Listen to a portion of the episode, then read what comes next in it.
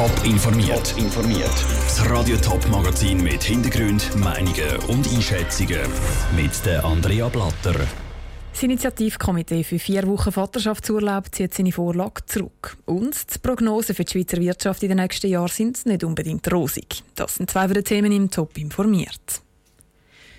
Es ist eine Erfahrung, die das Leben für immer verändert. Vater werden. Und gleich haben die Papis in der Schweiz häufig gerade mal einen Tag frei zu gut, um mit ihren Frauen und Kindern zu sein. Dann müssen sie wieder arbeiten. Das Parlament hat in der Herbstsession einen Vaterschaftsurlaub von zwei Wochen angenommen.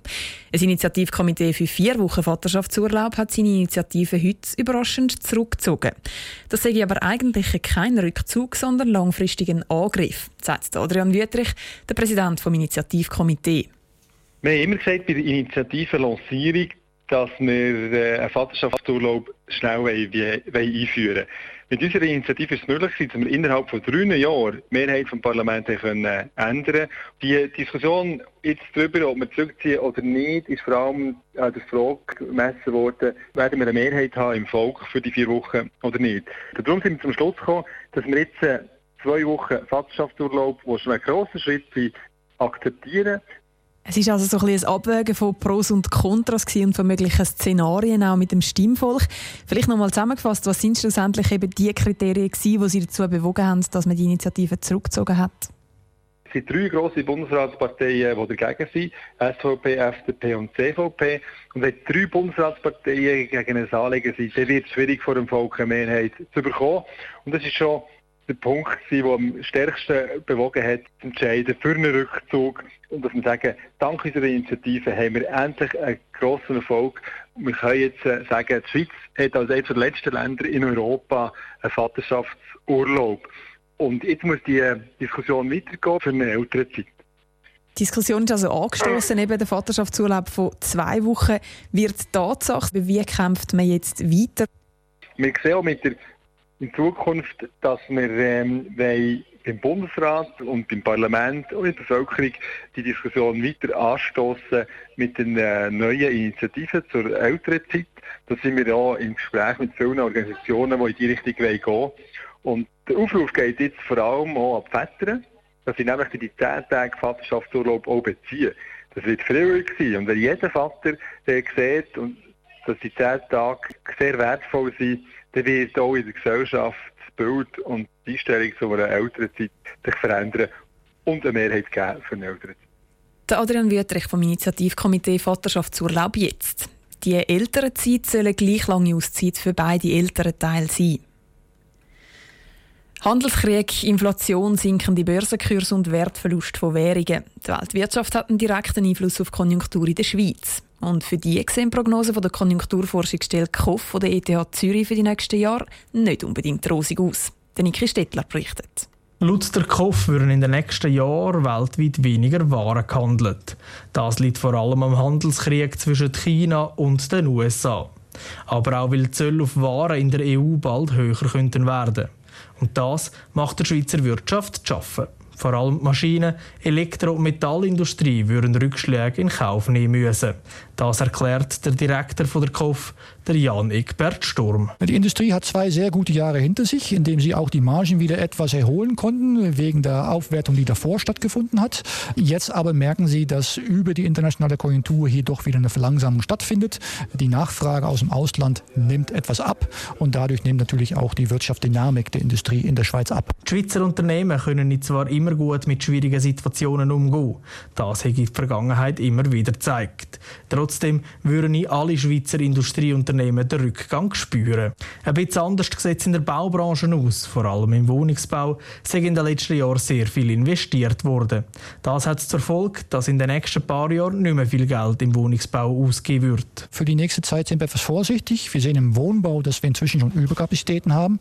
Umgekehrt aber wird der Baubranche profitieren können von Infrastrukturmaßnahmen Maßnahmen. Es gibt doch aus der öffentlichen Hand größere Impulse in diesem Bereich und das kompensiert dann den Rückgang im Wohnbau. Auch die Entwicklung der Lü hat der KOF untersucht. Die sollten laut ihren Prognosen in den nächsten paar Jahren leicht ansteigen. Der Grund dafür sei, dass in den letzten paar Jahren bei den Leuten gar nichts passiert ist. Wir haben jetzt ein paar Jahre hinter uns, in denen die Lohnwachstum sehr bescheiden war und nicht mal richtig die Inflationsrate korrigieren konnte. Also in dieser Hinsicht äh, steht der Arbeitnehmer wieder etwas zugute, so gesagt. Und wir erwarten, dass das dann auch in den nächsten zwei Jahren in den Lohnabschlüssen äh, sichtbar sein wird. Alles in allem sind Prognosen für die Schweizer Wirtschaft zwar negativ, sie halten sich aber durchaus im Rahmen. Von Krisen könne keine Rede sein. Das ist ein Beitrag von Niki Stettler. Die KOF prognostiziert auch, dass die Arbeitslosigkeit in der Schweiz in den kommenden Jahren leicht ansteigen wird.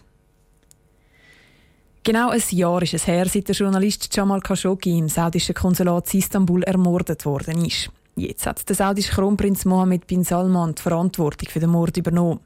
Reporter ohne Grenzen fordert zum Jahrestag vom Vorfall, dass die Schweiz entschlossener für die Pressefreiheit einstehen Vinicio Melchioretto. Der Mord am Jamal Khashoggi ist genau vor einem Jahr passiert. Daraufhin ist Kritik an Saudi-Arabien und am Kronprinz Mohammed bin Salman sehr groß geworden. Die Hoffnung für eine höhere Pressefreiheit und mehr Transparenz in der saudischen Welt sind groß gewesen weil viel darüber berichtet worden ist und zahlreiche Organisationen sich eingesetzt haben.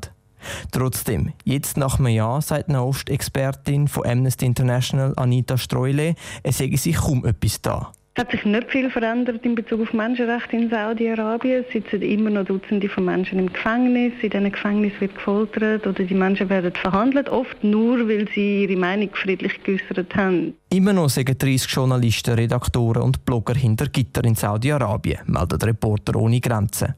Seit Mohammed bin Salman vor zwei Jahren Kronprinz geworden ist, hat sich die Situation sogar verschlimmert.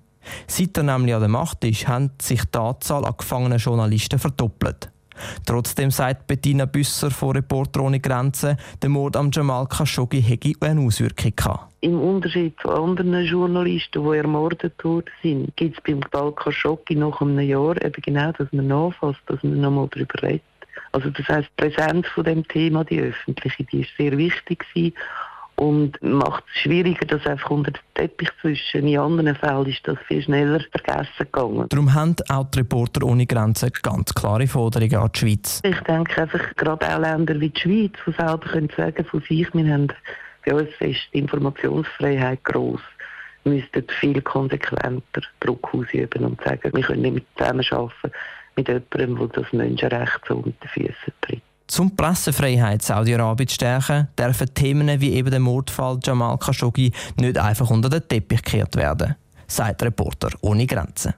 Der Beitrag von Minicia Melchioretto. Amnesty International und Reporter ohne Grenzen verlangen, dass gefangene Medienschaffende in Saudi-Arabien sofort freigelassen werden. Top informiert, auch als Podcast. Mehr Informationen gibt es auf toponline.ch.